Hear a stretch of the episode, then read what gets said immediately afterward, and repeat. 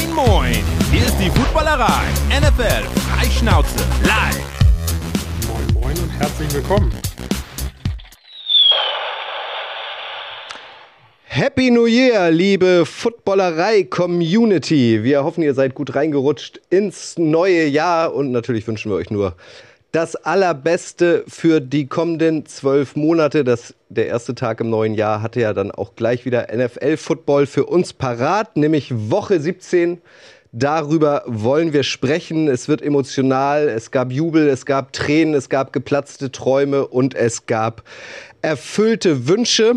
Heute mit dabei ist Sebastian. Moin, Sebastian. Hallo Kutsche.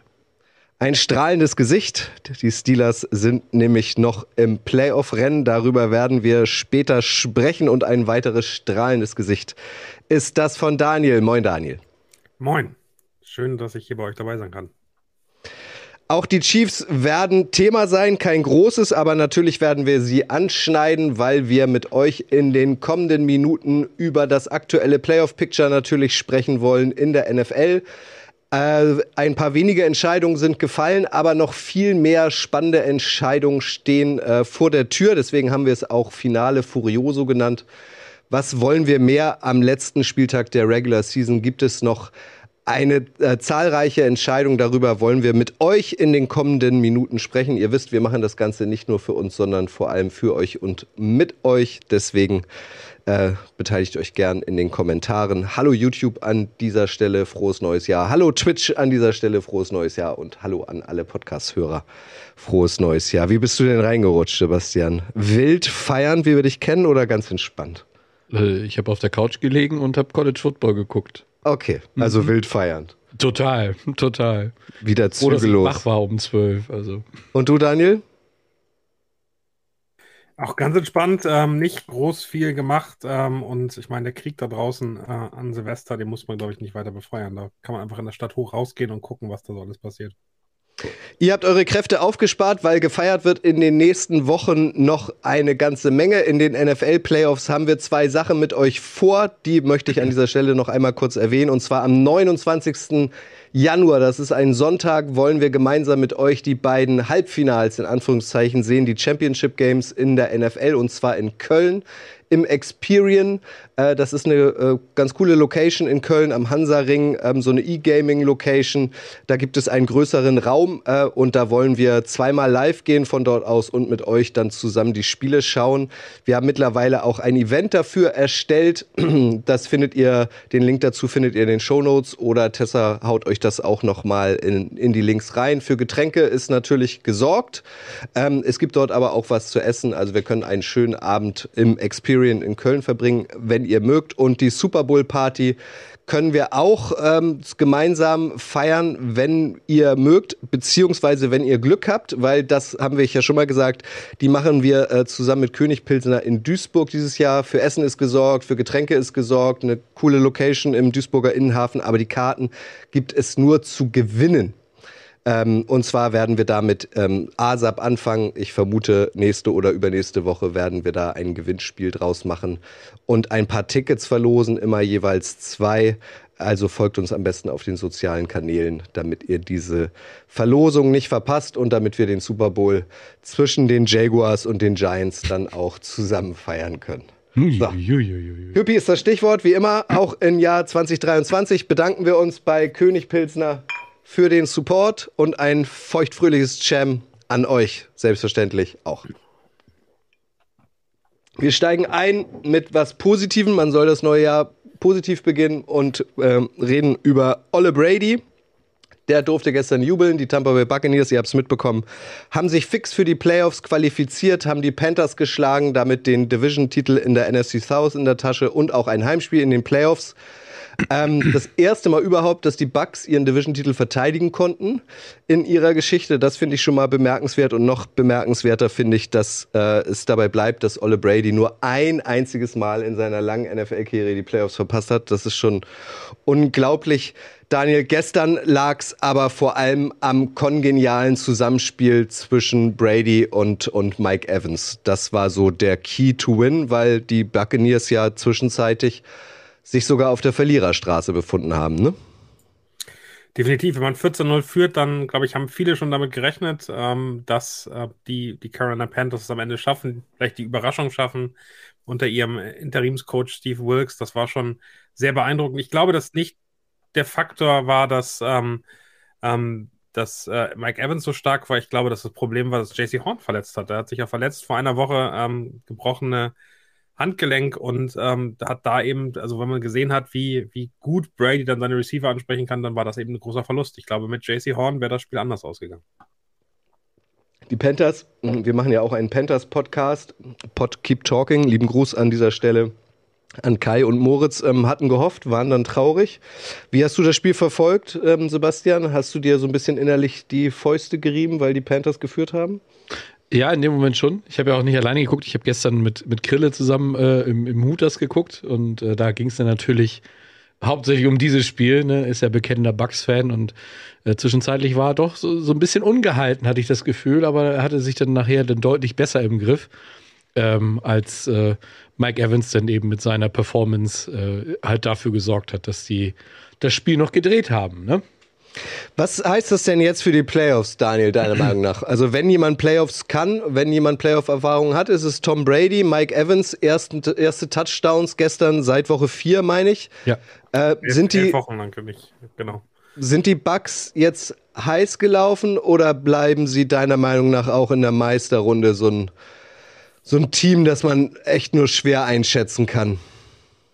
Ja, nicht nur schwer einschätzen. Ich glaube, schwer einschätzen hätte ich gesagt, kann man die Packers aktuell, wenn die reinkommen, die wirken schon deutlich fitter jetzt äh, extrem gut. Ich glaube, dass ähm, die Buccaneers dieses Jahr keinen tiefen äh, Lauf in die Playoffs haben. Wenn ich das sage, kann man die Bengals fragen, äh, dann geht es immer weit. Aber äh, für mich äh, reicht das noch nicht, was ich da jetzt gesehen habe, dass ich glaube, dass die Buccaneers um, um Tom Brady wirklich weit kommen. Dafür ist das Team nicht, nicht sauber genug und nicht, äh, nicht stark genug aufgestellt.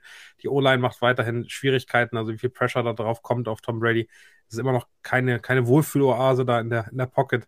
Und äh, gleichzeitig äh, finde ich die Defensive mal gegen den Run ganz okay, aber gerade auch gegen, gegen gute Passing-Teams ähm, sehen sie nicht gut aus. Ich glaube, dass Eagles, Cowboys, 49ers in der NFC eine, eine Nummer zu groß sind für die Buccaneers. Ich habe noch so eine Szene vor Augen, vielleicht habt ihr das auch äh, gesehen gestern. Ich habe Red Zone geschaut ähm, und äh, da war das Spiel ja dann entschieden, nachdem die Bucks Defense den Ball erobert hat. Also Match-Winner sozusagen.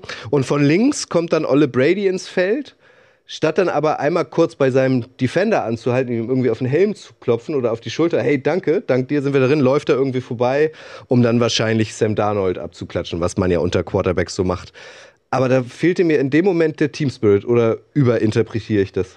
Das ist so, das wirkt irgendwie die ganze Zeit so. Also er sitzt, äh, da haben wir gestern auch drüber gesprochen, er sitzt dann an der Sideline, nimmt sich sein Tablet und ist dann in seiner eigenen Welt. Der, der redet nicht mit seinen, mit seinen Teamkollegen. Das hat man, ich fand letzte Woche, ich weiß nicht, ob du das gesehen hast, Russell Wilson, wie er denn da hier mit dem Football vor ja, ja, hing gesehen, und ja. mit, mit seinen kannst ja sagen, was du willst, aber der hat wenigstens mit seinem Team geredet. Tom Brady ist da immer in seiner, in seiner eigenen Welt. Das ist okay, ne? da kennt man ihn und, und so weiter und so fort. Aber das ist so, das fehlt mir auch so ein bisschen, ne? dass du eben auch mal sagst, ey, good job und so, weil das, wie du schon sagst, die, die Defense der, der Bucks, die haben da schon einen sehr großen Anteil dran gehabt, dass sie das Spiel gewonnen haben, mit drei Turnovern, die sie äh, verursacht haben. Und äh, so war das Comeback denn ja im Endeffekt überhaupt erst möglich. Also, ja. Aber Wie hast du die Szene empfunden, Daniel? Macht man das einfach im Football nicht, weil Offense und Defense dann irgendwie voneinander getrennt ist und er dann schnell irgendwie, ähm, keine Ahnung, Shake, Hands mit dem gegnerischen Quarterback machen wollte oder hätte man da nochmal kurz abbiegen können und sich bedanken können? Gut, wir beide haben Tom Brady ja hautnah erlebt diese Saison in, in Dallas und auch da hatten wir beide ja schon das Gefühl, dass der Abstand zwischen Team und äh, Tom Brady relativ groß ist. Ich glaube, das ist Business ähm, und vielleicht erwartet er das äh, sogar in irgendeiner Form und äh, das ist ein hochprofessionelles Verhältnis, aber es ist eben nicht mega emotional. Und Tom Brady, glaube ich, hat diese Saison nicht das Gefühl, dass er mit den Buccaneers unfassbar was erreichen kann. Ich hatte nicht das Gefühl, dass er sich so riesig darüber freut, dass sie jetzt in den Playoffs sind, sondern das war eher der, der, der niedrigste Standard, der erreicht werden muss. Und genauso hat er noch gehandelt und läuft dann rüber zu Sam Darnold, hat vielleicht noch irgendjemand anders äh, an der Seitenlinie gesehen. Ähm, und das ist es dann mehr oder weniger. Also ich glaube, das ist wirklich der, der Tom Brady, den wir jetzt mehr oder weniger so, ähm, so, so kennen. Und das ist Business und wahrscheinlich plant er schon nächstes Jahr mit Sean Payton und Gronk und vielleicht kommt Edelman ja auch wieder, äh, ein neues Team aufzubauen irgendwo. So wirkt es aktuell. Ja, vielleicht ja in Las Vegas oder bei den Jets oder bei den Texans. Wer weiß das schon. Lukas Schreivogel auf YouTube schlägt in dieselbe Kerbe. Er schreibt, Brady ist einfach der Goat. Wir sollten all seine Genialität genießen, solange wir noch können. Ich bin guter Dinge. Fünf Jahre sind noch drin. Entschuldigung. Nur bei einem anderen Team. Ja, Entschuldigung.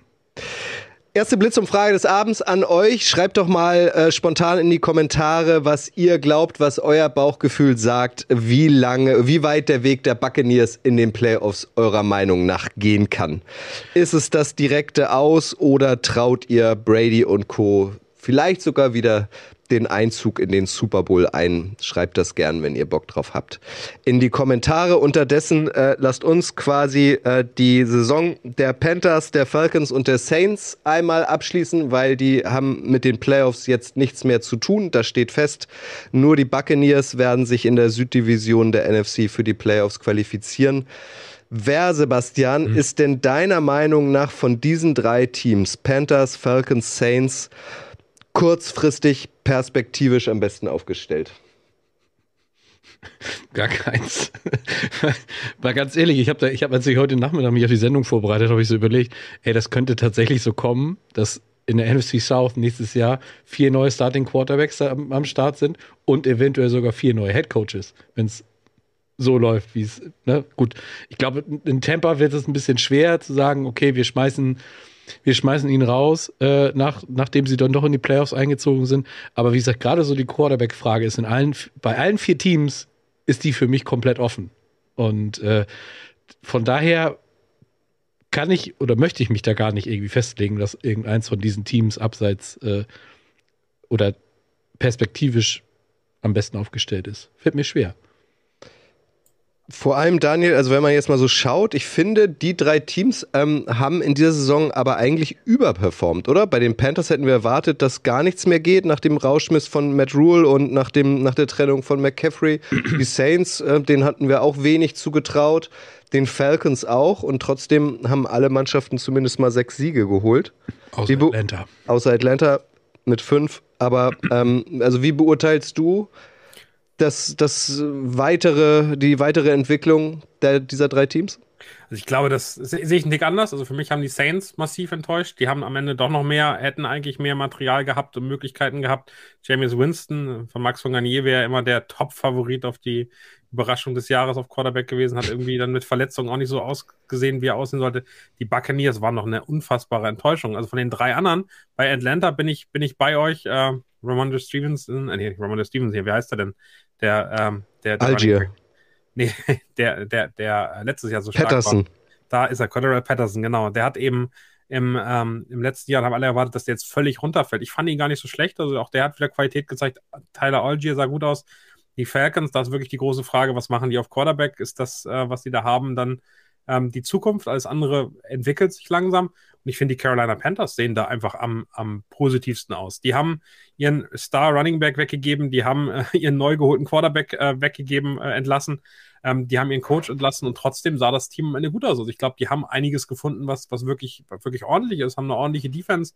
Ähm, da kann ich mir sehr, sehr gut vorstellen, dass sich das wirklich, wirklich gut entwickelt. Und ähm, wenn da der richtige Quarterback da ist oder sich einer der Quarterbacks, die sie haben, noch ordentlich entwickelt. Also da weiß man mit Matt Corral ja auch nicht so richtig, was man damit äh, erwarten soll. Bin ich wirklich gespannt, wo das hingeht. Und äh, die Carolina Panthers sind für mich im nächsten Jahr der Favorit in dieser Division, wenn Tom Brady wirklich die Buccaneers verlässt. Aber glaubst du denn, dass, ähm, dass Steve Wilkes noch eine Chance bekommt als äh, fester Head Coach? Und was machen sie? Äh, Sam Darnold ist ja Free Agent nach der Saison ich glaube, da sind wir uns einig, dass der äh, nächste Saison, keine Ahnung, vielleicht irgendwo in der CFL oder so spielt, aber in der NFL. ELF. Oh ja, wäre sehr sicher, dass Sam Darnold weiterhin bei den Carolina Panthers ist und weiß nicht, ob als Starting Quarterback, aber der wird, also das hat ja gepasst und funktioniert und sah jetzt die letzten Wochen nicht so schlecht aus. Sam Darnold hat die beste Phase seiner Karriere in den letzten paar Wochen gehabt, wenn man ehrlich ist. Und ich glaube, das wird er weiter da versuchen und äh, der weiß auch, dass dass das sehr schnell zu Ende sein kann. Also von daher glaube ich schon, dass der, ich weiß nicht, ob er Starting Quarterback wird, aber da zu überlegen, was man machen kann, um mit dem Draft-Potenzial, was man vielleicht auch hat, durch zum Beispiel den Christian McCaffrey, äh, Trade zu den 49ers vielleicht auch zu gucken, ob man dann noch einen der jungen, interessanten Quarterbacks äh, kriegt oder eben sogar noch ein Jahr warten. Ich glaube, das nächste Jahr wird dann noch tiefer auf der Quarterback-Position. Also ich kann mir schon vorstellen, dass man da smart was aufbaut. Also ich habe das Gefühl, von den vier Teams sind die Carolina Panthers am weitesten. Äh, Steve Wilkes, also wenn man den nicht hält, dann weiß ich auch nicht. Also ich bin mir sehr, sehr sicher, dass der nächstes Jahr auch weiterhin an der, an der Sideline steht bei den Panthers. Eigentlich könnten wir jetzt so im neuen Jahr, fällt mir jetzt so spontan ein, auch nochmal so, so Wetten machen, oder? Weil ich würde jetzt auch wetten, dass Sam Darnold nächste Saison nicht mehr bei den Panthers ist. Daniel hält dagegen. Wäre vielleicht auch ein neues Format. Das ist nur die Frage des Wetteinsatzes. Das müssen wir uns nochmal überlegen. Mal also, Daniel hat ja schon einen Badewannenstream angekündigt, also Oha. letzte Woche. Warum das denn?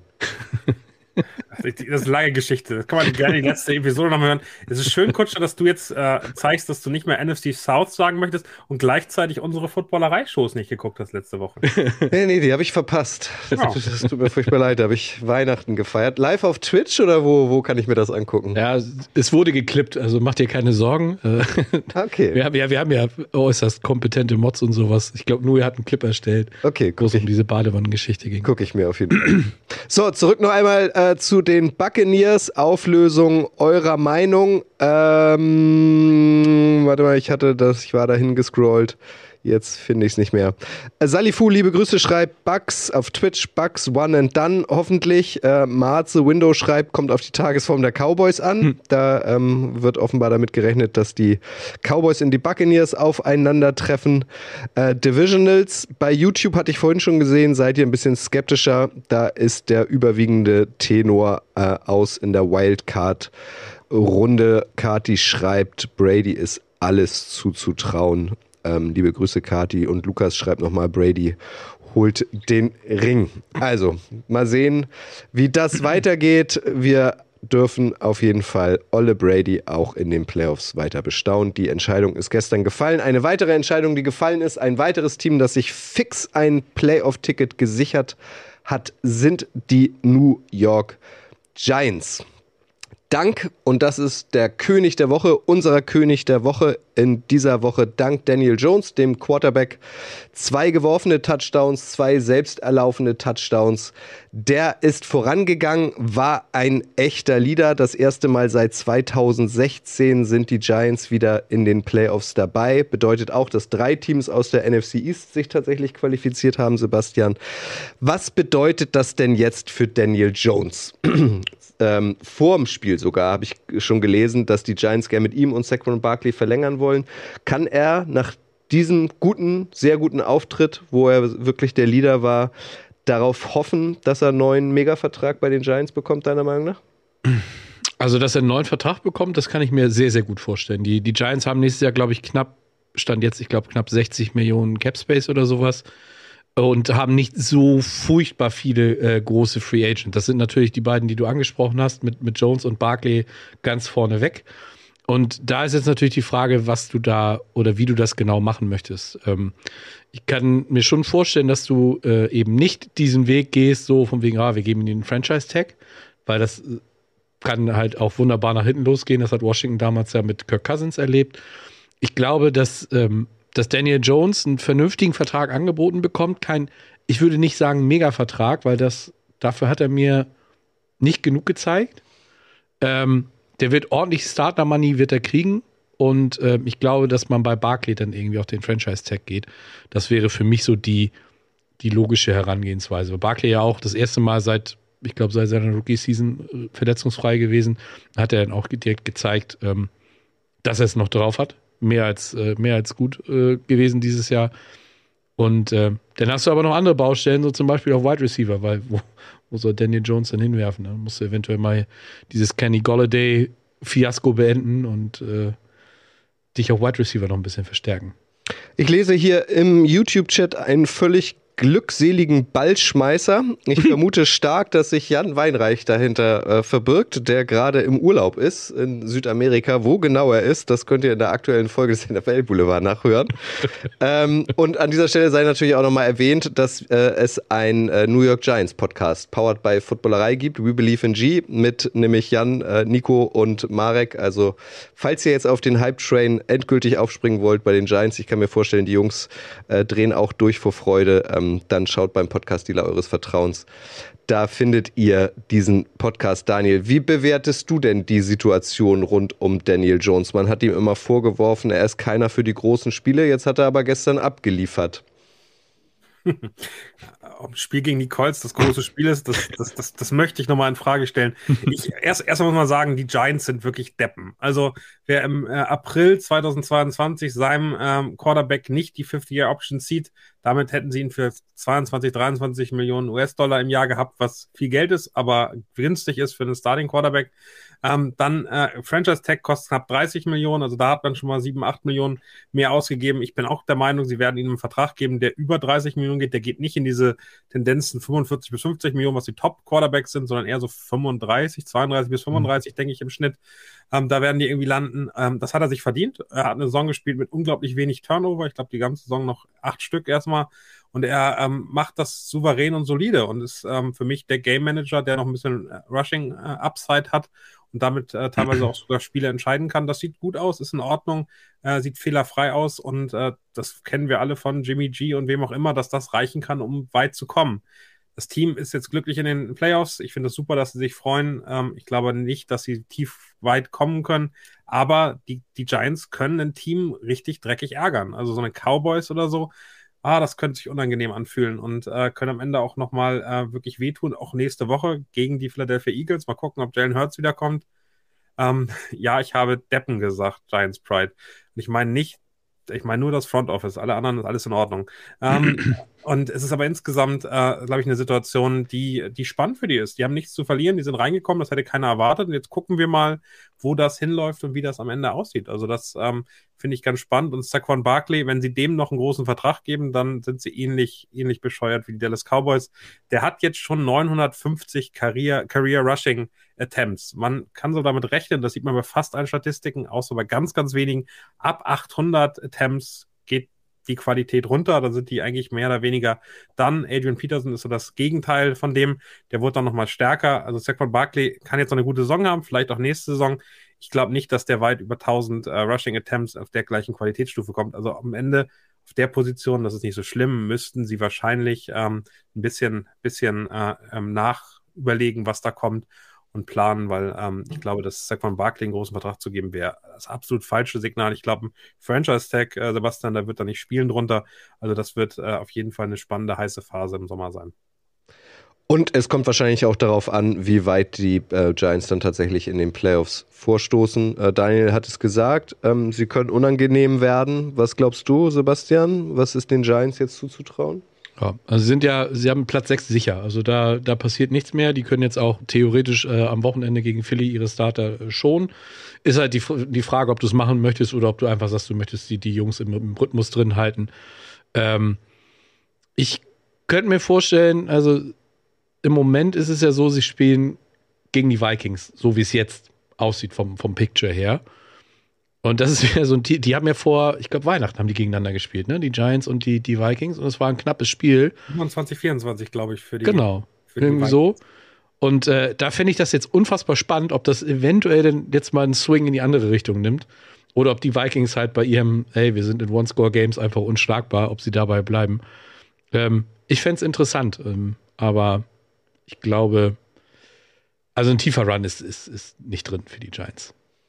Super Bowl-Finalist gegen die Jaguars. Ich sag's an dieser Stelle nochmal. Zu den Eagles äh, kommen wir später noch, genauso natürlich auch wie zu den ähm, Cowboys. Lass uns aber einmal ähm, Katerstimmung betreiben, äh, so kurz nach äh, Beginn des neuen Jahres und zum anderen New York-Team unter anderem schauen, weil seit gestern steht auch fest, dass die New York Jets raus sind ähm, nach der Niederlage gegen die Seahawks. Also wieder keine Playoffs äh, für die Jets. Zuletzt hatten sie das 2010 geschafft. Auch das letzte Team aus der NFC East, die Commanders, sind jetzt raus. Sie haben gegen Cleveland verloren. Äh, Ron Rivera hat sich nicht mit Ruhm bekleckert, nachdem er auf der PK dann gesagt hatte, darauf angesprochen, wie wir können heute schon rausfliegen. Also er wusste mhm. es gar nicht. Sie haben ja auch, äh, oder auch der Wechsel zurück zu Carson Wentz ähm, ist mehr oder weniger in die Hose gegangen. Ich weiß, dass Daniel noch was zum neuen Maskottchen der Commanders gleich sagen will. Also für die Commanders war das vielleicht nicht das beste Wochenende der Franchise-Geschichte. Äh, und raus sind auch die Raiders. Das waren aber wahrscheinlich von den angesprochenen Teams, war das die Mannschaft, äh, die ohnehin die geringsten Chancen hatten nach der Overtime-Pleite gegen die 49ers. Auch hier die Frage, Daniel, ähm, wie eben schon, welches dieser drei Teams, Jets, Commanders, Raiders, ist deiner Meinung nach aktuell perspektivisch für kommende Saison am besten aufgestellt? Das ist eine schöne Frage und sehr einfach zu beantworten. Definitiv die New York Jets und die Niederlage gestern war das Beste, was ihnen passieren konnte. Ähm, also wenn man, wenn man sich anguckt und überlegt, äh, wie das hätte enden können, wenn sie jetzt gewinnen, wenn sie in die Playoffs kommen und äh, Mike White wird dann großer neuer Hoffnungsträger und nächste Saison merken sie, boah, das ist vielleicht doch nicht der Franchise-Quarterback, den wir haben können. Jetzt sind sie sich schon relativ früh klar, okay, Mike White wird es wahrscheinlich nicht für uns werden in Zukunft hat äh, einen kleinen Hype gegeben, aber aus Mike fucking White ist fucking White, Mike White geworden für Jets-Fans. Und das ist vielleicht ganz in Ordnung so, weil jetzt können sie sich auf dem sehr beweglichen Quarterback-Markt äh, 2023 wirklich sehr frühzeitig für jemanden entscheiden, sehr frühzeitig Druck machen. Und das hilft ihnen vielleicht, den richtigen Quarterback zu finden. Ich glaube, einer der ähm, beiden anderen Teams könnte da ein interessanter Platz sein. Derek Carr könnte äh, spannend werden, Jimmy G könnte spannend werden. Und mit so einem Quarterback, das ist ein Game Manager, der vielleicht auch einen kleinen Upside hat, sicher auch mal einen langen Ball werfen kann, ähm, der könnte diesem Jets-Team mit ein bisschen äh, weiteren Free Agency äh, Signings wirklich ausreichen, um äh, sehr, sehr spannend nächste Saison die Playoffs anzugreifen. Und von daher glaube ich, dass die Jets, ähm, das haben wir schon oft gesagt, aber die sehen gerade potenziell relativ gut aus mit der Defense. Mit einer einen Tick besseren O-Line im nächsten Jahr könnte das wirklich was werden. Las Vegas, ich glaube, da geht es von vorne los. Da mache ich mir wenig Sorgen. Davante Adams sehe ich nächstes Jahr nicht mehr da, Derek Carr sehe ich nicht mehr da. Mal gucken, wo die anfangen. Also das ähm, wird schwer. Josh Jacobs hat auch keinen Bock mehr. Und haben ja auch die Fifty Option nicht gezogen. Ja, genau. Er legt so ein Karrierejahr hin. Also, ja, schwieriges Thema. Genau, und bei den Commanders sagt gerade schon äh, Florian Rossmeisel, mich hat es am meisten gefreut, dass die endlich mit äh, David Bader einen Deutschen äh, gesigned haben. Endgültig, der ist in der NFL angekommen, hat gestern mehrere Tackles gemacht. Das sah alles schon ganz gut aus. Die Commanders insgesamt nicht ganz so. Ähm, ich finde dann am vorletzten Spieltag ein neues Maskottchen äh, als Schwein, ähm, genannt Hawk, dann, äh, um nicht das Pick zu haben. Ähm, ähm, der Name, ich weiß gar nicht, wie der, wie der vor der erste Name war, aber Tuddy, also Touchdown mitzunehmen. Es ist alles so beschämend peinlich, was die Commanders machen und dann Ronnie Rivera auf der Pressekonferenz zu haben, der nicht mal weiß, dass sein Team ausscheiden kann. Dieses Team, die Washington Commanders, von vorne bis hinten sind einfach unprofessionell und haben es nicht verdient, auch in die Playoffs zu kommen oder äh, weiter diesem, diesem Mann zu gehören. Das ist wirklich sehr beschämend, was da passiert. Der Quarterback-Wechsel auf Carson Wentz, ähm, also einen jungen Mann wie Taylor Heineke so zu anzugreifen mit dem Wechsel am Ende, mit einem Spieler, der auch nicht besser ist als er. Also was läuft da schief? Ähm, das kann man irgendwie gar nicht festhalten. Ähm, das mit dem Hawks, das hat ja bei in Washington aber Tradition. Das geht ja zurück auf die, die, ähm, die 80er Jahre, wo die Offensive Line eben die, die, die Hawks gewesen sind. Da sind die Leute ja auch äh, mit diesen Schweinenasen und sowas ins Stadion gegangen und so weiter und so fort. Aber das ist ja schon, das hat ja schon Tradition in Washington. Das ist jetzt ja nicht irgendwie so wild ausgedacht oder sowas. Der Zeitpunkt, das ist genauso wie mit dieser Sean Taylor Statue oder was auch immer sie da hingestellt haben. Das ist natürlich wieder ein PA-Desaster hoch 17. Ähm, ich habe als ich das mit Ron Rivera gehört habe, habe ich auch gedacht, das kann jetzt nicht sein Ernst sein, oder? Dass er halt vielleicht nur auf sein Team guckt und in dem Moment nicht auf der Pfanne hat, dass wenn die Packers das Spiel gewinnen, dass sie dadurch rausfliegen können. Ja, kann man jetzt so und so sehen. Ich fand es auch total daneben. Und wenn ich höre, dass angeblich nicht mal Ron Rivera entschieden hat, dass Carson Wentz wieder startet, dann wird mir wirklich anders bei diesem Team. Also es tut mir wirklich leid, aber Carson Wentz hat letztes Jahr bei den Colts in den letzten Spielen einfach gezeigt, dass er nicht der Typ ist, der sein Team, egal wie gut die Ausgangslage ist, in die Playoffs führen kann. Und dann bringst du den rein und dann wirft er drei Interceptions gegen die Browns, die auch für die ging es um nichts mehr. Ne, das war einfach nur jetzt, damit hier der Quarterback sich noch mal ein bisschen zeigen konnte. Und so vergeigst du halt deine Playoff-Chance, die vorher nicht, nicht mal unrealistisch gewesen ist. Also da läuft, wie gesagt, in diesem Team, es läuft so unfassbar viel falsch. Und man kann denen wirklich nur wünschen, dass Daniel Snyder von der Liga gezwungen wird, dieses Team zu verkaufen, damit du irgendwann mal einen Neustart da hinlegen kannst und dass das irgendwann mal auch wieder so ein Team ist, was an die ruhmreichen Zeiten in den 80ern und Anfang der 90er wieder anknüpfen kann. Aber das ist ganz schlimm in Washington. Bei euch im Chat ähm, ist jetzt eine kleine Diskussion zugange, wer denn tatsächlich der neue Quarterback der New York Jets werden kann. Garoppolo wird genannt, ähm, Derek Carr wird genannt, der Goat wird genannt. Und ähm, eines würde ich hier gerne noch mal rausstellen, und zwar äh, Gernhard Reinlunzen, wunderbarer Händel, schreibt, äh, Raiders täten gut daran, einen Neustart zu versuchen. Dazu habe ich eine Frage an euch. Können sich die Raiders das denn überhaupt leisten? Sie haben ein neues Stadion. Sie sind in einer Zockermetropole. Sie sind jetzt Gastgeber des Drafts. Sie sind nächstes Jahr, also 2024, Gastgeber des Super Bowls. Kannst du jetzt mit diesem Headcoach auch, ähm, der Erfolg einfach gewohnt ist äh, bei den Patriots äh, oder gewohnt war, so muss man es ja formulieren. Also kann das der richtige Weg sein für so eine Metropole, für so eine traditionelle Franchise jetzt ähm, plötzlich ähm, einen Neustart zu machen?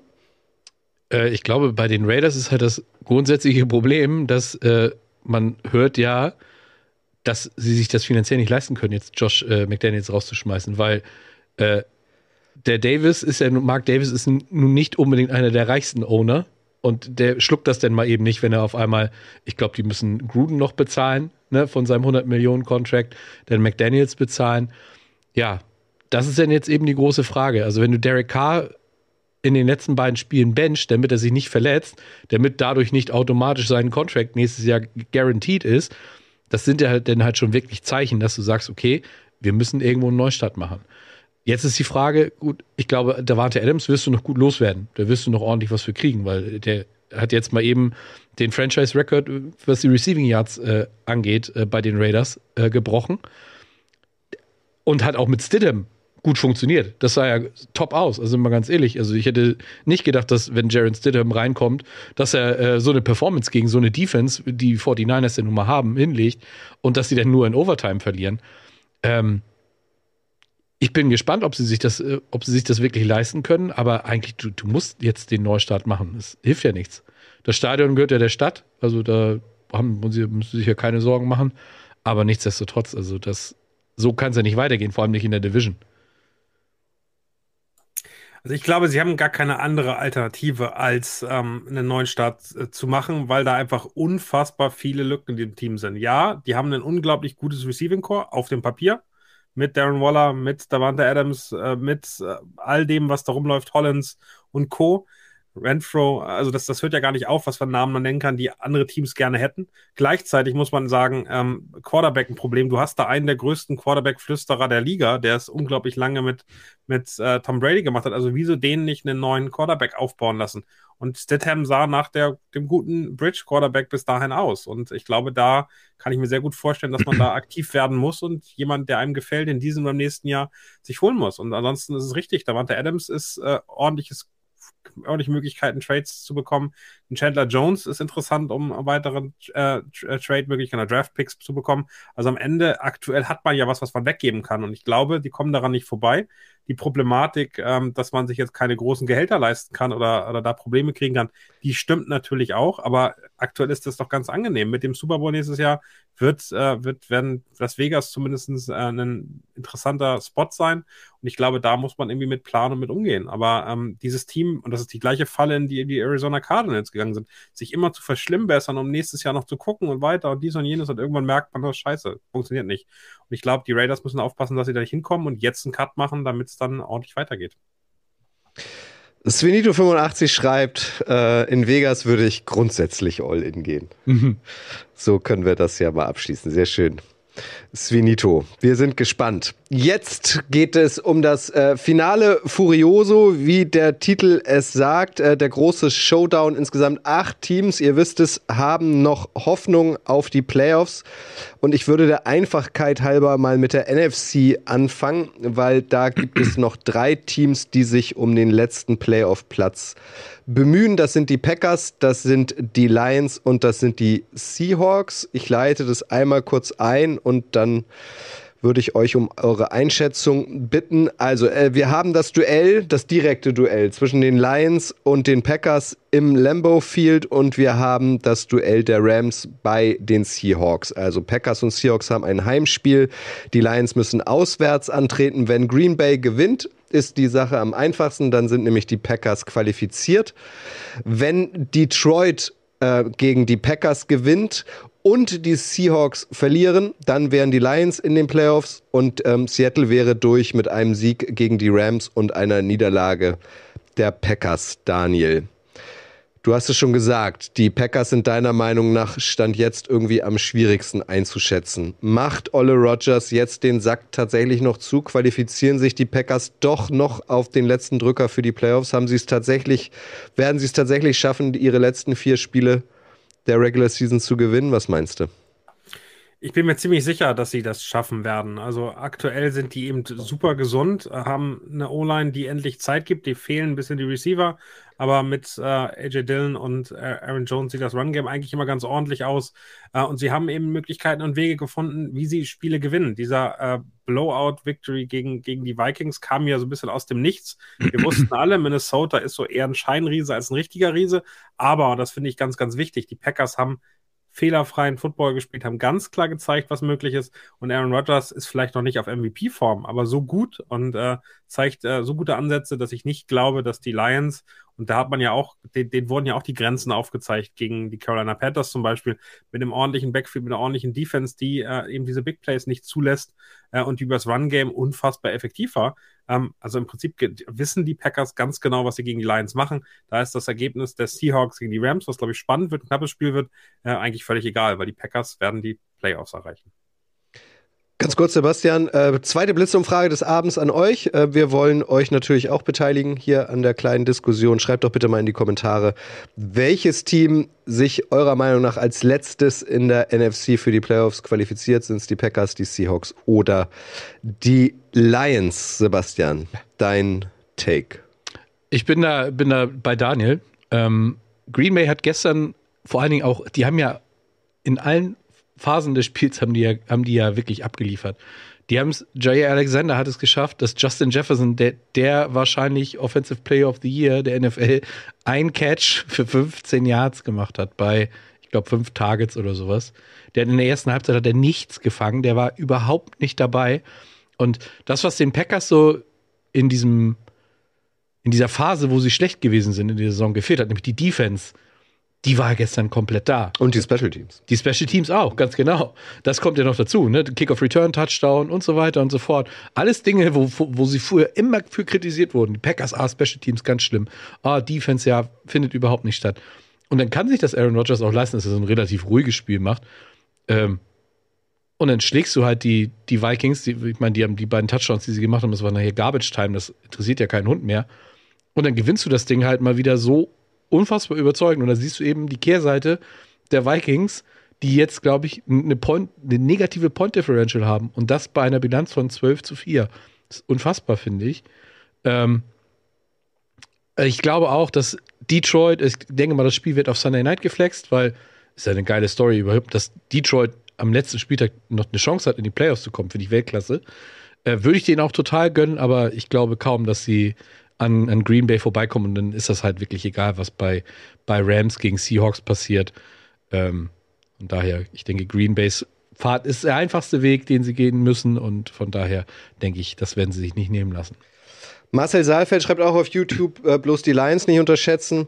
Das ist das, was mich ähm, so ein bisschen zweifeln lässt. Also klar, irgendwie Packers zu Hause, mit Rogers, der auch schon viel gesehen hat. Ähm, das klingt eigentlich so, das lassen sie sich jetzt tatsächlich nicht mehr vom Brot nehmen. Aber ich finde so rein statistisch ist Rogers ja nicht mehr der, der mal war. Wir sind es ja gewohnt, pro Spiel drei, vier Touchdowns, vielleicht mal eine Interception. Aber seit Wochen ist es ja ein Touchdown keine Interception oder ein Touchdown, eine Interception. Also es ist nicht mehr so, so hochklassig, was natürlich irgendwie auch an seiner Receiver-Klasse äh, liegt. Und auf der anderen Seite, so wie Marcel es ja auch andeutet, hast du die Lions, du hast es auch gesagt, die das erste Mal gefühlt seit Jahrhunderten ähm, jetzt am letzten Spieltag der Regular Season so ein Do-or-Die-Game ähm, vor der Brust haben und die einfach auch die gefährlicheren Receiver haben und ein Jared Goff, der jetzt plötzlich ähm, so Zahlen abliefert wie Rogers früher. Auch gestern wieder drei Touchdowns, keine Interception. Also mhm. der sieht ja auch plötzlich äh, aus wie das Beste seit geschnitten Brot so ungefähr. Also vielleicht kann da ja doch noch irgendwas passieren. Wärst du denn auch, also Sebastian hat es gesagt, bei mir ist es auch so, wärst du mit dem Herzen auch eher bei den Lions oder bist du da nüchtern und sagst, die Packers machen es einfach, egal was passiert, Daniel? Also erstmal hoffe ich, dass dieses Spiel Packers gegen Lions nicht auf 22 Uhr geflext wird, weil dann, äh, wenn die Seahawks gewinnen, äh, müssen die Lions nichts mehr machen, weil sie eh nicht mehr reinkommen. Das wäre äh, grobe Wettbewerbsverzerrung meines Erachtens. Äh, von daher gleichzeitig spielen gerne, gerne um 19 Uhr. Ähm, aber ähm, ohne Frage, äh, glaube ich, die Lions sind eine Gefahr und die können auch spielen. Aber denn Rogers kann auch nur so gut sein wie seine Nebenleute. Er hatte Probleme in der O-Line, er hatte Probleme, ähm, dann in irgendeiner Form ähm, sein Team ähm, oder seine Receiver so zu füttern, weil er weder Zeit hatte noch dann wirklich die sicheren Hände, sehr viel Probleme, sehr viel, ich meine, es gibt so einen Artikel, äh, ich weiß nicht, ob es ESPN oder The Athletic ist, die darum geht, was für Handsignale Aaron Rodgers vor so einem Play gibt. Und das ist so komplex, also es ist eine eigene Wissenschaft für sich. Und das erklärt auch niemand, weil sie Angst haben, dass sonst die Defensiven der Gegners erfahren. Das heißt, das müssen sich die Rookie-Receiver sozusagen so im Spiel, im Gespräch mit irgendwie anderen Kollegen irgendwie selbst beibringen. Völlig absurd. Also die Kultur bei den Packers ist grauenhaft. Äh, und Aaron Rodgers ist scheinbar auch nicht der netteste Mitspieler, der hilft noch nicht mal seinen Rookie-Kollegen, sondern die wirft sie eher und das, und das äh, Fahrzeug, wenn man so hört, was, was er in Interviews gesagt hat. Aber ähm, der Mann ist leider Gottes ein guter Footballspieler und äh, sein Team ist gesund, ist fit. Ähm, die äh, Receiver werden immer besser und am Ende der Saison reicht das, äh, um eine Lions zu schlagen, die talentiert sind. Die sind aber noch kein Top-Team, die sind noch nicht so weit, ähm, die eine super Intensität haben und leider reicht das für die Lions wieder nicht ganz knapp. Vielleicht werden es am Ende ja auch tatsächlich die Seahawks, weil die Lions, ihr habt es angesprochen, vielleicht doch noch bei den Packers gewinnen und die Seahawks äh, gegen die Rams. Die Rams, äh, vielleicht nochmal der Vollständigkeit halber, sind jetzt mit nun schon elf Niederlagen der schlechteste Titelverteidiger aller Zeiten in der NFL. Das war jetzt auch nicht unbedingt zu erwarten, oder? Mm. Ich glaube, bei den Rams ist halt so wirklich das Problem gewesen, dass äh, nach dem Super Bowl, dass da halt vieles auseinandergebrochen ist. Ne? Die Offensive Line, die ja in der Super Bowl-Saison hervorragend funktioniert hat, die ist halt auseinandergebrochen und das, das merkst du dann eben auch. Jer ähm, Matthew Stafford sah halt auch nicht mehr so gut aus, wie er ausgesehen hat. Dann hat sich Cooper Cup verletzt und so weiter und so fort. Und dann sind halt viele von diesen Faktoren, die die so stark gemacht haben letztes Jahr, nämlich Cooper Cup, der, der eine Weltklasse-Saison hatte. Das merkst du dann ganz einfach. Und äh, dann haben auch Neuverpflichtungen hier, dein Alan Robinson, das war ja, glaube ich, dein, dein Dude, ne? Oder? In Robinson, ja, ja, ich dachte, dass er da performt, aber das. Ja. Wie, wir haben es genannt, unsere Breakout-Kandidaten. Ja. Naja, genau. Witzig, ich musste kurz überlegen, von Alan Robinson habe ich schon wochenlang nichts mehr gehört. Ja, ja. wohl. Ja. ja, naja, und das, äh, ich glaube aber, und das haben auch viele Rams-Fans auch äh, auf Twitter und so geschrieben, du hast den Super Bowl gewonnen, dann nimmst du das halt in Kauf. Mein Gott, dann ist das so. Es kann auch nicht immer so laufen wie bei den bei den Buccaneers, wo dann nach dem Super Bowl-Sieg das halbe Team oder das komplette Team da bleibt. Dafür war das äh, Cap Space technisch und sowas bei den Rams auch alles viel zu eng und sowas gestrickt. Das war einfach klar, dass sowas passiert. Dass es so krass wird, hätte ich natürlich nicht gedacht, aber naja, es äh, ist halt nun mal so. Um euch im Chat einfach mal über einen Kamm zu scheren, würde ich sagen, dass sich schon noch die Mehrheit von euch für die Packers ausgesprochen habt als letztes Team aus der NFC in den Playoffs. Aber man liest auch durchaus Kritik, wie von Markus Höß, so ein Anti-Football die Saison über gespielt. Sorry, ähm, Markus hat sicherlich auch nicht Unrecht. Wann genau, weil wir jetzt zur AFC kommen und zu den Jaguars und den Titans, werden denn eigentlich ähm, alle Spiele fix terminiert? Weil Jaguars Titans wurde ja schon terminiert. Wann steht Heute denn fest, nach wer Monday, Night. Night ist? Heute nach ja, Monday Night. Nach Monday Night werden die, wird es, wird die Enden. Äh, weil ich bin da bei Daniel, also es wäre schon arg ungerecht, äh, wenn Seahawks Rams ähm, irgendwie vorher schon stattfindet. Es wird aber wahrscheinlich so kommen. Es war die Jahre davor ja auch immer so, dass, äh, dass das Spiel ähm, was am interessantesten ist, auf Sunday Night geflext wird. Und äh, es würde mich halt nicht wundern, wenn es eben äh, Packers gegen die Lions wird. Hm. Na gut. AFC. Hm. Da gibt es noch fünf Teams, die um die letzten zwei Playoff-Plätze kämpfen, nämlich die Jaguars, die Titans, die Patriots, die Dolphins und die Steelers. Lasst uns mit den Jaguars und den Titans anfangen. Das ist nämlich am einfachsten. Die spielen direkt gegeneinander. Dieses Spiel wurde schon terminiert. Das steigt in der Nacht von Samstag auf Sonntag unserer Zeit um 2.15 Uhr. Könnte man jetzt auch ein bisschen von Ungerechtigkeit sprechen, weil die Jaguars haben gestern gespielt, die Titans schon Donnerstag. Die können sich also ein bisschen weiter ausruhen. Ähm, wer dieses Spiel gewinnt, ist fix in den Playoffs dabei und hat auch ein Heimspiel in den Playoffs. Den Jaguars würde ein Unentschieden reichen. So, jetzt gucke ich euch beide an. Wer ist denn den Jaguars sogar ja, wer ist denn den Jaguars von euch zugeneigt? Sebastian, wie ja. geht denn dieses Spiel aus? Wer setzt sich in der AFC South durch, deiner Meinung nach? Die Jaguars. Ja. Also, ähm, selbst, aber den Jaguars würde sogar eine Niederlage reichen. Wenn alle anderen verlieren. Wenn alle ja. anderen auch verlieren. Ne? Dann würden sie ja. auch auf, auf sieben reinrutschen. Aber das, was die, ähm, was die Titans jetzt seit Wochen zeigen, seit, die haben jetzt, glaube ich, sechs Spiele am Stück verloren, die haben die Hälfte ihrer Starter auf IA gesetzt, die haben mit Josh Dobbs äh, einen neuen Quarterback geholt, weil sie gemerkt haben, dass es mit ihrem Rookie äh, Malik Willis halt auch überhaupt nicht funktioniert.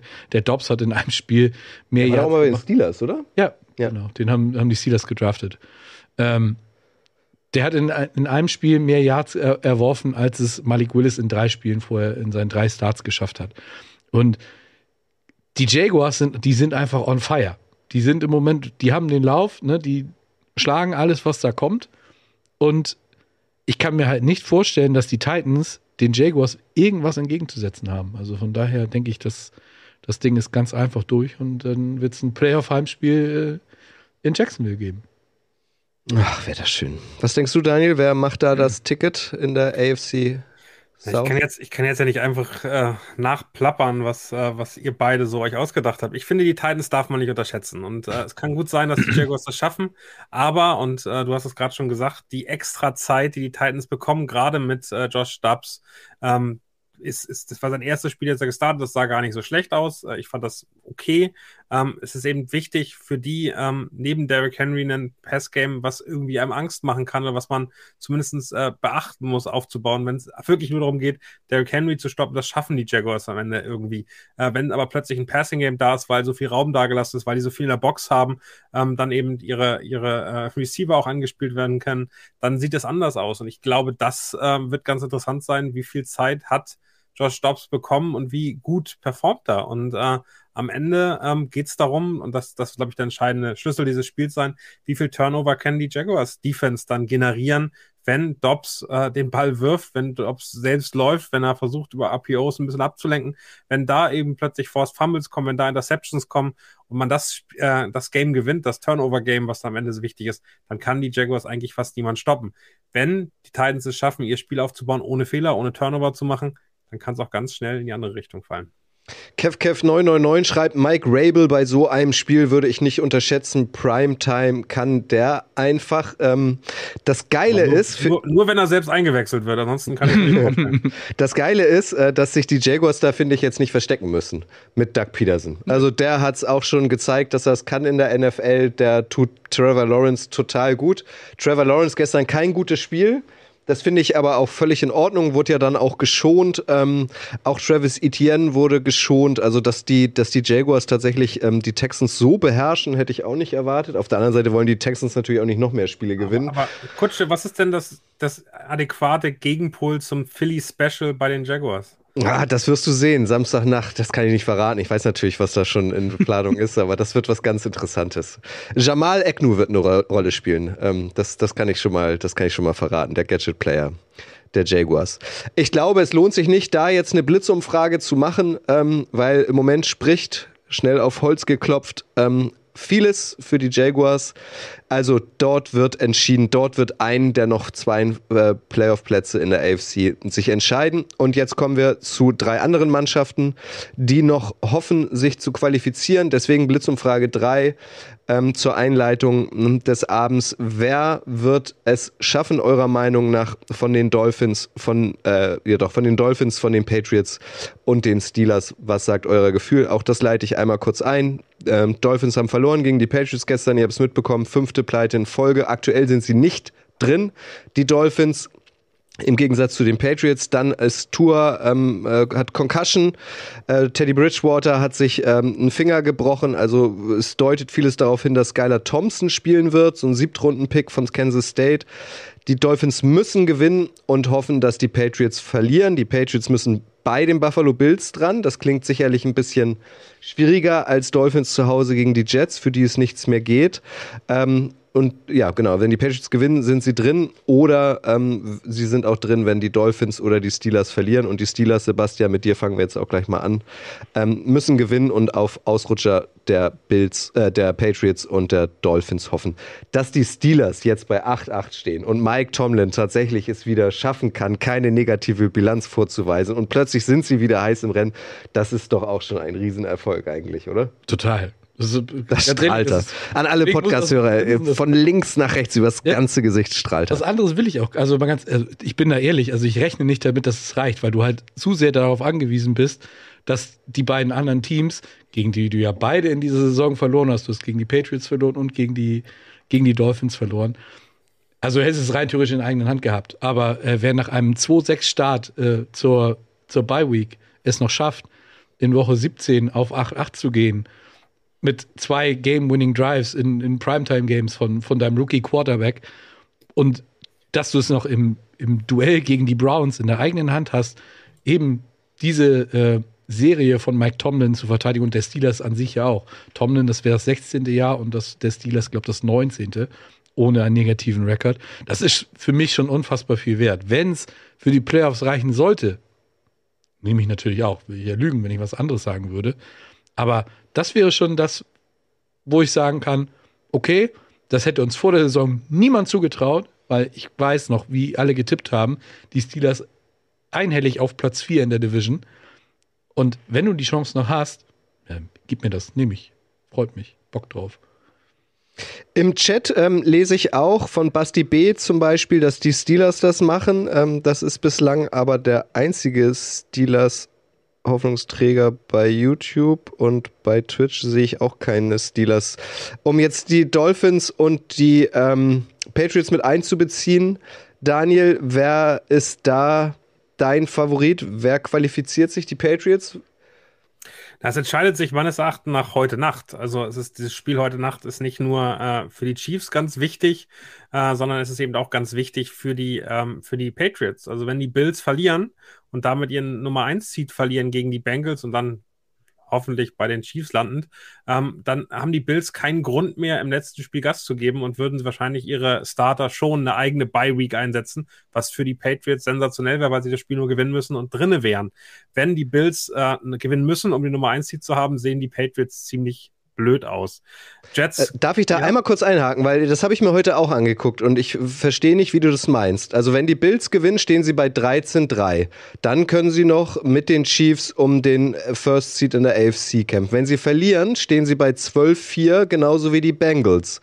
Ist es dann deiner Meinung nach egal für sie, ob sie Zweiter oder Dritter in der ja. AFC sind? Sie haben das direkte Duell ja verloren und ich glaube, es ist egal, ob sie Zweiter oder Dritter sind, weil sie bleiben auf der gleichen Seite des, äh, des Baums. Das ist denen egal. Dann nimmst du lieber eine Bye-Week hin. Also du spielst eine Woche nicht mit deinen Starters, gehst kein Risiko ein und die können sich vorbereiten. Also das ist definitiv ein viel größerer Vorteil. Sie bauen sich ihre eigene Bye-Week. Ich nehme auch, gehe auch genau in eine andere Richtung davon aus.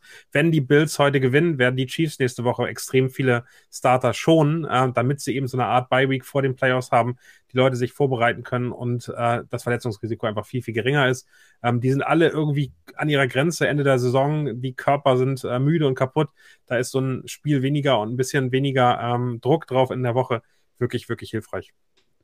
Was machst du denn als, als Chiefs? Das finde ich ganz interessant. Ich habe das nämlich auch, ich habe das auch wieder gar nicht auf der Pfanne gehabt, dass Patrick Mahomes einfach mal eine 5000 Yards Season hingelegt hat.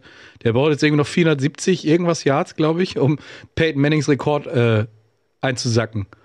Würdest du dafür gehen? Ja, ich glaube, den 470 äh, Yards-Rekord hast du gemerkt im letzten Spiel schon. Äh, da habe ich mit Marius übrigens auch im das Kingdom Podcast drüber gesprochen. Da kommt heute eine neue Episode raus, dass wir genau das Thema hatten. Es wirkte eben so, als wäre er im Spiel äh, jetzt schon so ein bisschen überzogen, also ein paar zu lange Bälle auf, mhm. Auf äh, Marquez äh, Valdes Scandling gespielt. Ich glaube, dass der am Ende das gerne wollte, das hat er jetzt aber abgehakt. Ich glaube, die 470 Yards schafft er nicht. Das wäre etwa so viel wie sein Rekord. Also der hat ja kein 500 Yards Spiel bisher in der NFL abgeliefert, musste er noch nicht. Ähm, und äh, was anderes, was interessant ist, und das könnte ich mir vorstellen, dass er in der ersten Halbzeit reinkommt, um das kurz mal zu machen, wären, glaube ich, insgesamt 200 Yards äh, Rushing und äh, Werfen, äh, die er brauchen müsste, um da auch Drew Brees den Rekord äh, abzujagen. Ähm, für kombiniert ähm, Passing Rushing für einen Quarterback. Das glaube ich, das würde er lieber machen. Aber der Super Bowl ist wichtiger als jegliche Rekorde in der Regular Season. Also ich glaube, eher würden sie schon den MVP-Titel wird er auch kriegen, wenn er nicht spielt, meines Erachtens. Ähm, von daher sollte das äh, soweit passen. Lass uns mal die Chiefs noch mal einmal kurz zurückstellen, weil auch da, ich habe auch noch eine Frage zu den Chiefs. Ähm, und an dieser Stelle sei auch noch mal erwähnt, äh, Daniel hat es gerade so im Nebensatz gesagt, also Power der Footballerei gibt es auch einen Chiefs-Podcast, das Kingdom. Ähm, zweimal die Woche, Daniel, ne, äh, gibt es neue Folgen. Einmal guckt ihr zurück, einmal schaut ihr voraus. Heute Abend gibt es eine neue Folge, um das auch noch mal klar gesagt zu haben. Aber zurück äh, zu den Patriots.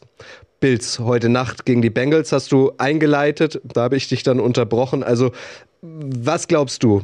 Patriots, Dolphins, Steelers. Wer wird sich deiner Meinung nach am kommenden Wochenende das vermeintlich letzte Playoff-Ticket in der AFC schnappen? Ich fange trotzdem an mit, wenn die Bills heute Nacht gewinnen, äh, werden äh, die Patriots es nicht schaffen. Die haben keine Chance gegen ein voll aufgerüstete Bills-Team äh, was zu gewinnen, außer das Wetter spielt rein, aber das tut es, glaube ich, gerade nicht. Ist relativ warm in der Gegend äh, für die Jahreszeit. Von daher sollte das entspannt sein. Und dann äh, wird es wirklich spannend. Ich glaube, dass die Jets äh, auch ein bisschen zurücklassen, weil sie ihren Traum verpasst haben. Von daher würde ich dann davon ausgehen, dass die Dolphins in die Playoffs kommen. Ich glaube, dass die Steelers nicht nur Außenseiterchancen haben, sondern dass man damit nicht mehr rechnen sollte. Also wer da sich jetzt noch Hoffnung macht, dass die Steelers reinkommen, das wird eher bitter.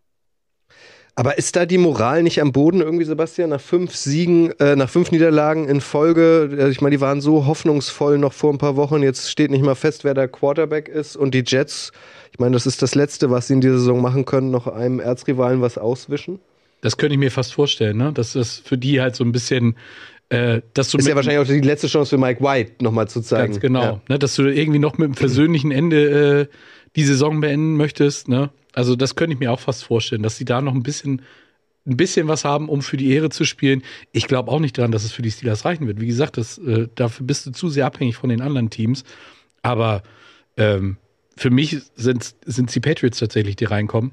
Und äh, die Dolphins, ja, die haben es halt, wie sie das noch herschenken konnten, das war aber bei den Jets ja genauso, die ja auch fünf Spiele in Folge verloren haben. Also es ist äh, schon irre, wie, wie sich das in einem Monat so komplett nochmal wieder ändern kann. Ne? Für mich sind die Dolphins die Detroit Lions der, der AFC. Äh, am Ende, das ist ja nicht das erste Mal, dass die tragisch die Playoffs verpassen. Also die sind gut da drin, am Ende zu verkacken und äh, das werden sie Prinzipiell könnten die es dieses Jahr auch schaffen. Ich glaube aber, ähm, dass insgesamt mit Tyreek Hill, mit Waddle, mit dem, was sie da haben, sie genug Waffen haben, um die, um die äh, Jets, die offensiv jetzt auch nicht wirklich doll sind, ähm, zu schlagen. Ich glaube, am Ende wird die Dolphins Defense das Spiel gewinnen.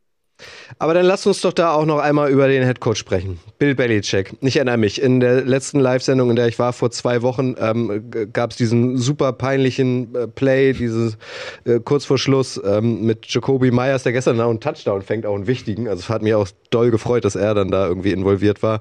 Äh, gegen die Raiders und ähm, Schuan war auch dabei in der Sendung und ja und hm, vielleicht jetzt steht er richtig in der Kritik und er kann sich auch nicht alles leisten, der Belichick. Der hat doch jetzt die Chance irgendwie ähm, sich wirklich, dafür ist er ja bekannt, nochmal einzuschließen in seinem Taktikzimmer ähm, und egal, ob die nun Starter haben oder nicht, ähm, jetzt alles dafür zu tun, dass die Patriots auch ohne Tom Brady nochmal in die Playoffs zu kommen, oder? Das ist doch ein Riesenfund. Also erstmal, dass Bill Belichick so weit in die Kritik steht, dass er da äh, entlassen wird von den Patriots, das ist das ist Wunschvorstellung von Patriots Hassan meines Erachtens. Ein Headcoach, der so lange so unfassbar gut spielt und jetzt ja weiterhin irgendwie in Playoff äh, Competition äh, ist in beiden Saisonen nach Tom Brady. Der ist gesetzt, der wird so lange Patriots Headcoach sein, wie er möchte oder bis er stirbt. Das ist wie ein Papst. Also das ist am Ende, glaube ich, relativ, relativ sicher. Und dann bin ich auch gespannt, wer der Nachfolger wird. Ähm, aber ähm, ich glaube, dass die Qualität auf dem Platz, die die äh, Buffalo Bills haben, da kann Bill Belichick machen und tun, was er möchte, die hat er aktuell bei den Patriots nicht. Und da braucht er schon sehr glückliche Umstände, damit er eine Chance hat gegen ein Buffalo Bills Team, was unbedingt gewinnen möchte, was unbedingt den Nummer 1 Seed sicher machen will, dann äh, erfolgreich zu sein. Das, ähm, das traue ich ihm nicht zu. Dann bräuchte er vielleicht auch einen OC, um das zu schaffen. Stimmt. Tari schreibt, Patriots haben den schwersten Gegner und die kleinste Chance zu gewinnen. Mathematisch dürften es die Dolphins sein, aber will man die wirklich in den Playoffs sehen? Ich bin gespannt. Vielleicht, ich kann es mir nicht vorstellen, wie hoch schätzt du die Wahrscheinlichkeit ein? Ist es auch tatsächlich so, dass die Dolphins gegen die Jets verlieren, die Patriots gegen die Bills, die Steelers gegen die Browns, mhm. die Jaguars gegen die Titans und es doch am Ende dann die Jaguars werden? Das wäre doch irgendwie auch schön.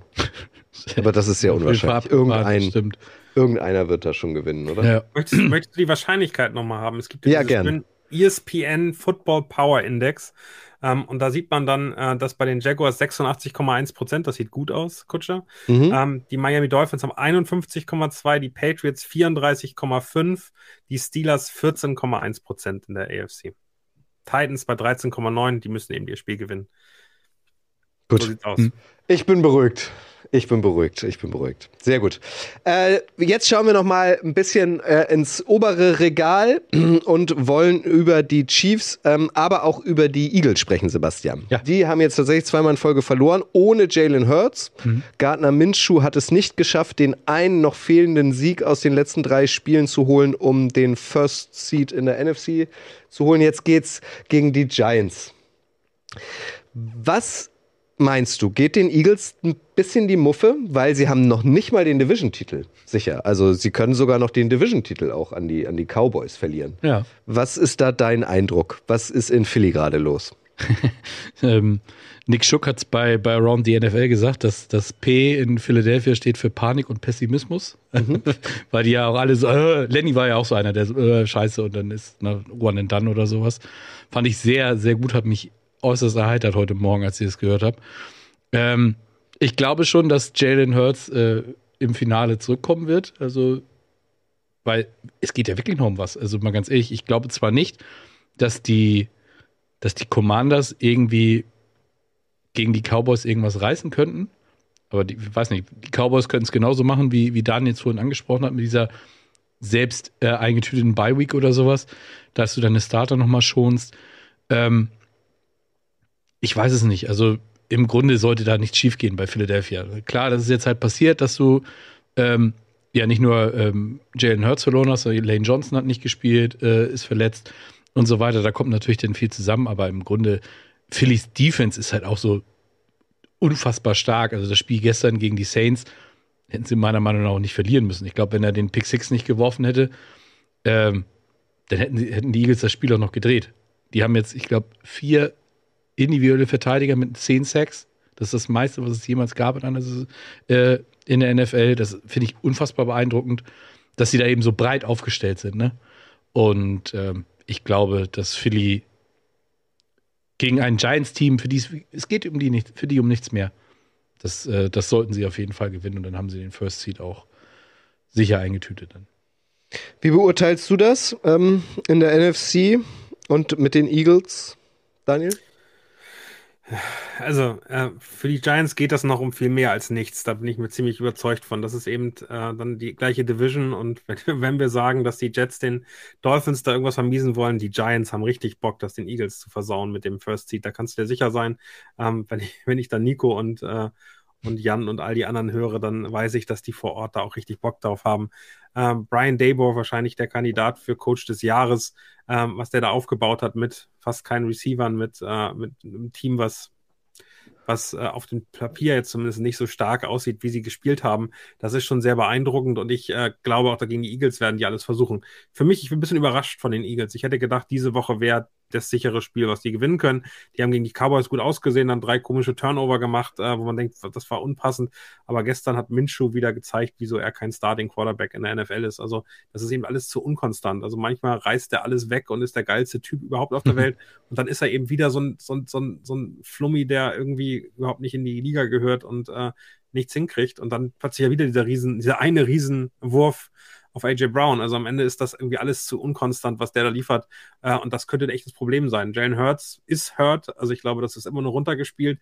Was der, wie lange der ausfällt, weiß aktuell gar keiner. Wie der, ob der hundertprozentig fit ist, weiß gar keiner. Die Aussagen, die da getätigt werden, sind völlige Propaganda. Also da glaube ich, kann man einfach nichts dran glauben, was die da einem bei den Eagles, was Nick Siriano aktuell erzählt. Von daher, also wird das ein spannendes Ding. Also ich glaube, das ist, ist wirklich, Giants, Eagles wird ein interessantes Spiel. Und die Cowboys können am Ende profitieren von einer Lage, mit der sie niemals gerechnet haben. Ist die Frage, ob die Giants den Cowboys das dahin liefern wollen. Aber ähm, wirklich eine, eine amüsante, für uns, glaube ich, wirklich sehenswerte Woche 18, wo in der ganzen Division noch relativ viel passieren kann. Aber auch diese beiden Spiele muss man parallel stattfinden lassen, oder? Da Na sind klar. wir uns einig. Ähm, was man auch nicht vergessen darf, auch die 49ers können noch den First Seed knacken. Und ähm, Genau, wenn die, wenn die, ähm, äh, die Eagles verlieren und die Cowboys auch. ja, Richtig? aber Ja, das ist halt, das ist auch so ein Ding, das hätte man das vor, vor sieben Wochen gesagt. Und vor allen Dingen nach der Garoppolo-Verletzung, ähm, ey, du kannst mit Brock Purdy, mit Mr. Irrelevant am letzten Spieltag eventuell noch den First Seed in, in, in der NFC klar machen. Ja, ja, klar, genau. Ne? Das ist schon, schon echt irre. Also, Ja, neun, neun Siege in Folge. Was habe ich Mhm. heute gelesen? Ich glaube, das ist die beste Serie, Siegesserie seit 1980 oder so. Oder 1990, auf jeden Fall schon lange her. Mhm. Bei, den, bei den 49ers läuft's. Chiefs, Daniel. Mag jetzt ein bisschen catcherisch, catcherisch klingen, aber da sind wir immer bei den Erwartungen. Und mich interessiert, wie du das siehst. Also vielleicht nicht ganz so negativ wie ich. Dass die Chiefs ihre Spiele gewinnen, ist alles gut. Ich erwarte da aber irgendwie immer, also vielleicht ist das auch falsch, ähm, dass sie ähm, dass sie besser auftreten, dass sie souveräner auftreten. Und das fehlt mir bei den Chiefs in den letzten Wochen. Irgend, das hat mir auch gestern wieder gefehlt gegen vermeintlich schwächere Gegner. Ist das was, was du auch beobachtest? Ähm, ist es nicht so wichtig, deiner Meinung nach jetzt schon so richtig in Playoff-Form zu sein? Ist das was, was dir auch Sorgen bereitet? Also wie beurteilst du die Chiefs ähm, jetzt so zum Ende der Regular Season? Ich finde, sie sind sehr schwer zu greifen momentan. Also, äh, nächstes Mal lade ich dich gerne in unseren Podcast ein. Darüber haben wir gerade eben eine Stunde lang gesprochen und darum ging es wirklich. Also, Titel der Sendung ist Sky is the Limit. Äh, Wie schlecht sind die Chiefs wirklich? Also, am Ende finde ich auch, sie spielen keinen guten äh, Football. Sie haben in, in jeglicher Art und Weise, jeder Teil dieser Mannschaft macht Fehler. Ähm, und trotzdem gewinnen sie ihre Spiele nach und nach und nach. Und das ist eben das Beeindruckende, dass diese Mannschaft scheinbar eine gute Mentalität hat, am Ende die Spiele gewinnt, gleichzeitig aber eben nicht voll da ist. Und ähm, ich weiß, jetzt gibt es viele Experten, die sagen, du musst im Dezember den besten Football spielen, damit du Super Bowl Champion wirst. Für mich relativ viel Bullshit, weil äh, am Ende musst du drei oder vier Playoff-Spiele gewinnen, um Super Bowl Champion zu werden. So einfach ist das. Und ähm, ich bin gespannt, ob wir einfach andere Chiefs in den Playoffs sehen, ob die aktuell was zurückhalten, ob die vielleicht auch Sachen ausprobieren. Es ist ein unfassbar junges Team. Also man sieht immer Kelsey und Mahomes und Chris Jones als irgendwie die, die Säulen, die lange da sind. Aber drumherum sind das, also die O-Line, drei Leute, die äh, im letzten Jahr gedraftet worden sind. Äh, in, der, in der Defensive Backfield hast du neben äh, Snead eigentlich nur Rookies, die da rumlaufen. Ähm, also am Ende bist du da in einem Team und einem Umfeld, was sehr jung ist, was vielleicht das noch nicht gewohnt ist und was jedes Spiel besser wird. Also aktuell sammeln die unfassbar viel Erfahrung, knappe Spiele zu gewinnen, in Situationen dann das Richtige zu machen. Und mich nervt es auch, wenn Joshua Williams dann gestern einen Drive am Leben hält, der eigentlich schon tot war. Da war eine Interception, da war ein Sack, sie, war, sie waren völlig weit weg und am Ende ein Fehler von einem Rookie äh, beendet dann sozusagen die Hoffnung, den Drive früh zu, zu closen und ähm, ermöglicht dann äh, Russell Wilson am Ende in die Endzone zu laufen. Also genau solche Fehler passieren noch und äh, am Ende sind das ganz klare Argumente, wo wir, wenn sie in den Playoffs scheitern, sagen können, hat man ja schon im Dezember gesehen, so richtig gut war das ja gegen mittelmäßige Teams nicht. Aber vielleicht machen sie diese Fehler im Januar nicht. Das weiß, glaube ich, aktuell keiner. Ich würde jetzt wahnsinnig gern die Frage an euch stellen, wer aktuell eurer Meinung nach äh, in den Super Bowl kommt. Das macht aber wenig Sinn, dadurch, dass die, die Bills und die Bengals heute Nacht noch aufeinandertreffen. Deswegen lasst uns doch das Monday Night Game nochmal mit einbeziehen. Wie gesagt, die Bills bei den Bengals zu Gast ähm, hat äh, für die Playoffs jetzt nicht so viel zu bedeuten. Beide sind fix qualifiziert. Da geht es eigentlich nur noch um die Platzierungen. Äh, und die Bengals können ähm, den Division-Titel klar machen, Sebastian. Werden ähm, beide Teams heute Nacht die Hose runterlassen? Also wirklich alles zeigen, was sie haben, um eine Duftmarke zu setzen? Oder ist das vielleicht so ein Abtasten, weil man sich höchstwahrscheinlich auch in den Playoffs schon in ein paar Wochen wieder sieht? Was meinst du, was, was wird das für ein Spiel heute Nacht? Äh, auf jeden Fall ein sehr spannendes. Also, weil die kommen beide mit fünf Siegen äh, in Folge rein in dieses Spiel. Und auch wenn man sich mal so die Statistiken anguckt, die sind unfassbar ähnlich, was die, die Punkte die sie erzielt haben, die Punkte, die sie zugelassen haben, die Yards, die sie äh, erworfen und erlaufen haben, das ist alles auf einem Level. Bei den Bills habe ich immer so, oder seit dieser Josh Allen-Verletzung immer so ein bisschen das Gefühl, dass er nicht zu 100 Prozent da ist. Und auf der anderen Seite hast du einen Joe Burrow, der einfach seit diesem Slump, den sie in den ersten beiden Wochen hatten in der Saison, einfach nur on fire aussieht. Und von daher, du hast die Bills als Gast. Ich glaube, in Buffalo wäre es noch ein bisschen anders gewesen, aber da das Cincy zu Hause spielt, ähm, haben die Bengals für mich eine wirklich sehr, sehr realistische Chance, dieses Spiel zu gewinnen. Ähm, ich glaube, das wäre äh, dann auch in Daniels Sinne. Ähm, ich finde das halt aber auch unfassbar krass. Die beiden Teams haben zusammen 23 Siege. Das sind die meisten in einem äh, direkten Duell seit, ich glaube, 1997 vor die Niners gegen die Broncos. Und äh, ja, die Broncos waren mal gut. Ja, ja. mit wie John Elway hieß der Mann damals, wenn du dich mhm. erinnerst. Ähm, damals, als er noch Quarterback gespielt hat. Also es ist halt, ich finde halt geil, dass so ein Spiel mal Monday Night Football ist. Ja. Die letzten Monday Night Games waren ja immer so, hm, ja, okay, ich kann pennen. Ich weiß nicht, Daniel sagte letzte Woche, dass er dafür morgen wahrscheinlich einen freien Tag opfert. Also ich, hast du dich entschieden bis zum Morgen zu Hause? Ich habe leider nicht geschafft mit dem Urlaubstag, aber ja. äh, ich werde äh, mal gucken, wie früh ich schlafen kann, ob ich das äh, dann, dann aufstehe dafür. Es ist für mich das Spiel des Jahres. Also das muss man ganz klar sagen. In der Regular Season gibt es, glaube ich, kein spannenderes Spiel. Wenn die Erwartungshaltung so hoch ist, kann es auch sein, dass das am Ende ein 17-13 wird. Ich kann es mir aber nicht vorstellen. Ich gehe davon aus, dass beide Off Offensivteams so stark sind, dass wir am Ende beide über die 30 sehen und ich würde sensationell finden, wenn das so ein 37, 34 oder 40, 38 oder irgend so ein ähm, wirklich bis zur letzten Sekunde spannendes Spiel ist. Bei Icing the Kicker, unserem, unserem Podcast, unser Preview-Podcast, habe ich gesagt, naja, es kann auch einfach sein, dass das ein, äh, wirklich ein klarer Sieg für die Bengals werden kann, weil die einfach für mich heißer wirken. Also die Bills waren eben viel zu früh, viel zu gut. Also Anfang der Saison waren die schon top und ich befürchte und habe ein bisschen Angst, dass äh, die aktuell eine Schwächephase haben und die Bengals wirklich richtig krass loslegen und äh, relativ schnell führen und das Ding dann nach zu Hause bringen. Würde mich als Chiefs-Fan natürlich freuen. Auf der anderen Seite, ähm, ich habe schon ein bisschen Angst äh, vor den Bengals. Äh, als Chiefs-Fan 0-3 gegen äh, Burrow ähm, Mahomes sieht da nicht gut aus und trotzdem möchte ich die eigentlich gerne dieses Jahr spielen, idealerweise wieder im AFC Championship Game, um einfach zu zeigen, dass, dass die Chiefs dann am Ende auch gewinnen können. Aber ich finde es geil, drei so sensationelle Quarterbacks zu haben, so einen äh, Showdown zu haben. Wenn wenn das jetzt so läuft und die Seed 2 und 3 werden würden, dann treffen die sich wahrscheinlich auch in den, in den ähm, Playoffs dann relativ schnell wieder. Ähm, das wird schon unglaublich gut und das ist heute, glaube ich, ein guter Vorgeschmack auf das, was uns ab 15. Januar dann erwartet. Und darauf würde ich gerne gleich nochmal zurückkommen. Uh, vorher möchte ich euch aber natürlich auch noch um eure Meinung fragen. Schreibt doch mal letzte Blitzumfrage des Abends bitte in die Kommentare, wer eurer Meinung nach heute Nacht gewinnt, die Bengals oder die Bills. Stichwort Pokern. Du hast es ja eben gesagt. Also, wenn es so bleibt, dann treffen sich beide Teams relativ schnell wieder. Ich habe immer in diesen Momenten irgendwie äh, Max von Garnier äh, im Ohr, der sagt, Football ist auch viel Theorie, da geht es viel um Wahrscheinlichkeiten, was wäre, wenn die das spielen, dann reagieren wir so darauf.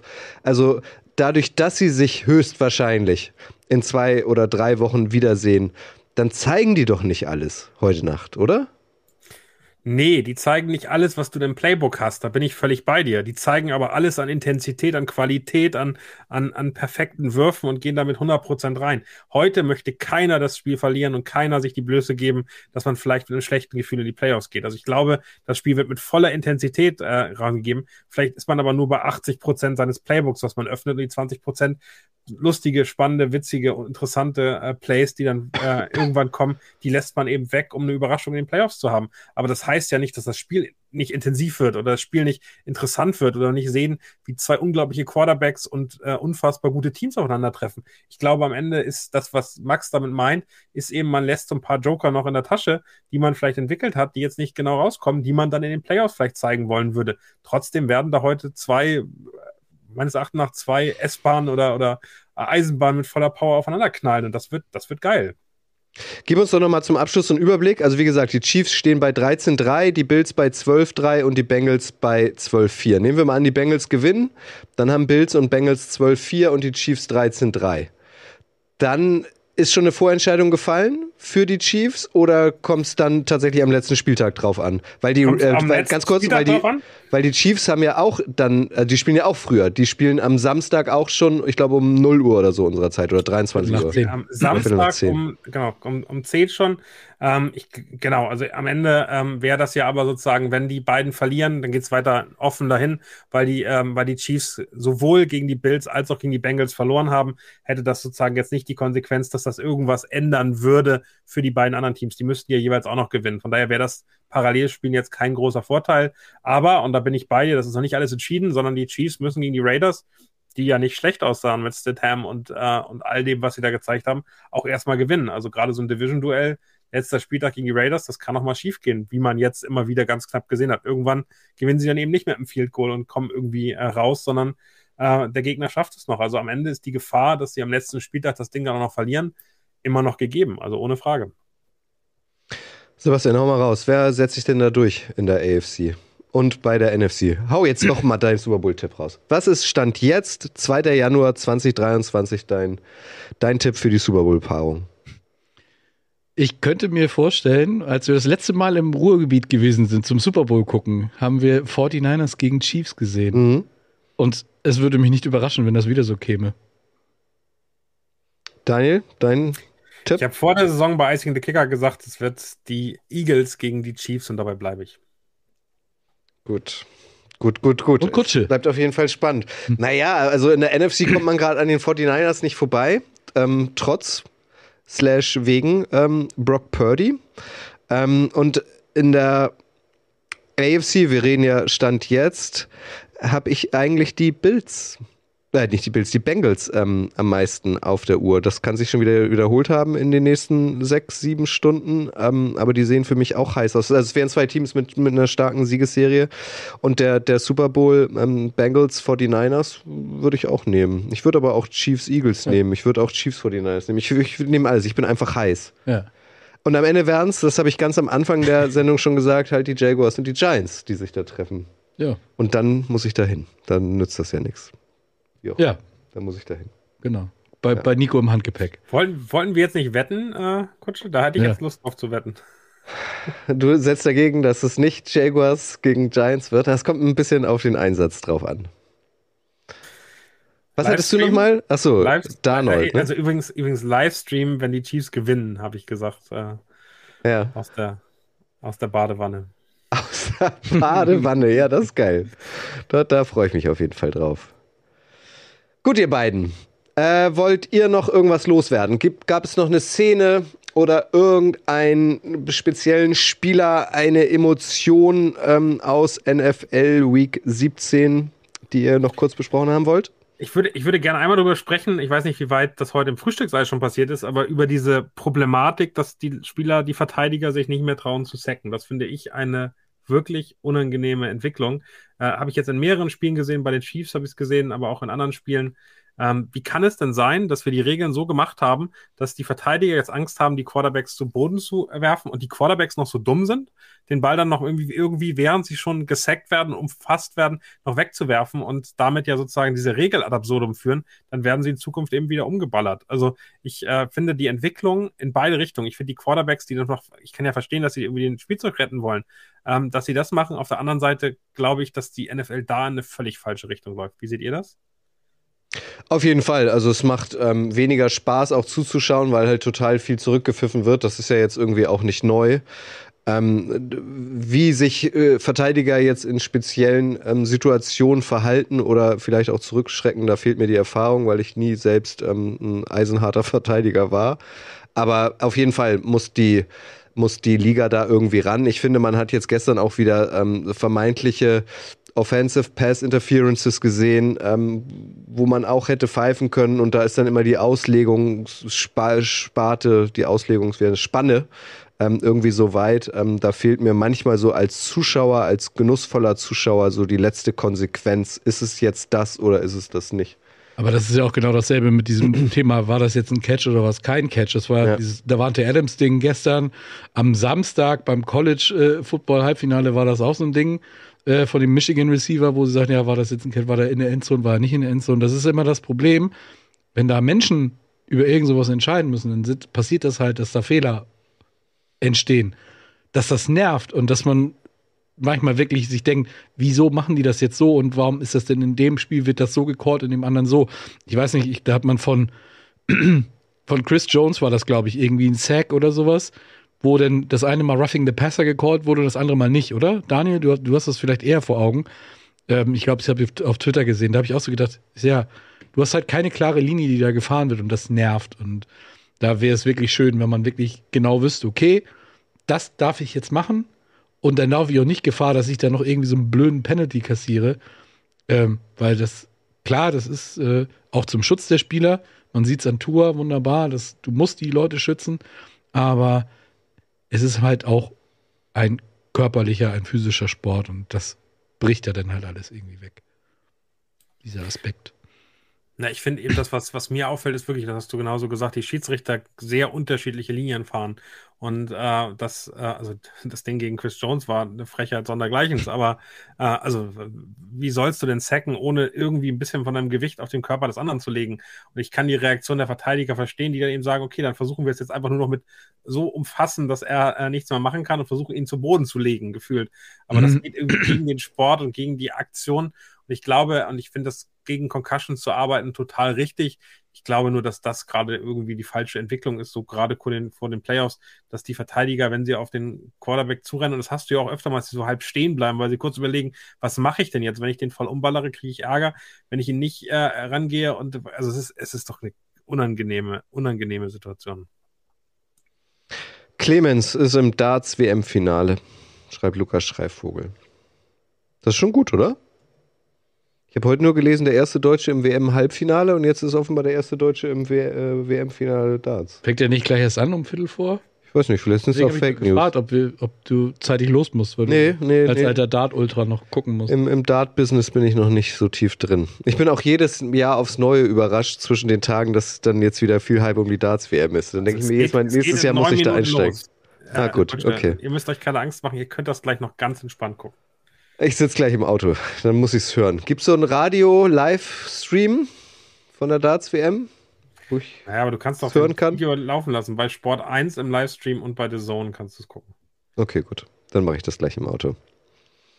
Sehr gut. Morgen äh, gibt es wieder ein Frühstücksei äh, zum, wie Daniel gesagt hat, wie hast du es formuliert? Geilsten Spiel des Jahres? Nee, wie hast du es genannt? Das beste Spiel ist der Regular Season. Das beste Spiel der Regular Season. Ähm, wie es ausgegangen ist, falls ihr euch nicht die Nacht um die Ohren schlagen wollt, hört ihr im Frühstücksei. Ansonsten gibt es natürlich auch wieder ganz viel Content aus der Footballerei, auch in 2023. Das ändert sich nicht. Jeden Tag rezeptfrei, kostenlos beim Podcast-Dealer eures Vertrauens. Wir würden uns freuen, euch in Köln zu treffen. Wir würden uns freuen, euch in Duisburg zu treffen. Wir freuen uns eigentlich immer, wenn wir euch treffen. Oh ja, oder? Das stimmt. Ist ja auch mal wieder ein Winter, wo man sich ähm, guten Gewissens mehr oder weniger treffen kann. Ja. Das ist doch gut. Also, in diesem Sinne, ein Jam auf euch. Danke, Daniel. Sehr gerne. Danke, Sebastian. Danke. Danke an Chris, der heute die Technik gemacht hat. Danke euch fürs Mitquatschen und Zuschauen und später mithören.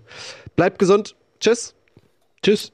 Tschüss. Duval. Das war's für heute.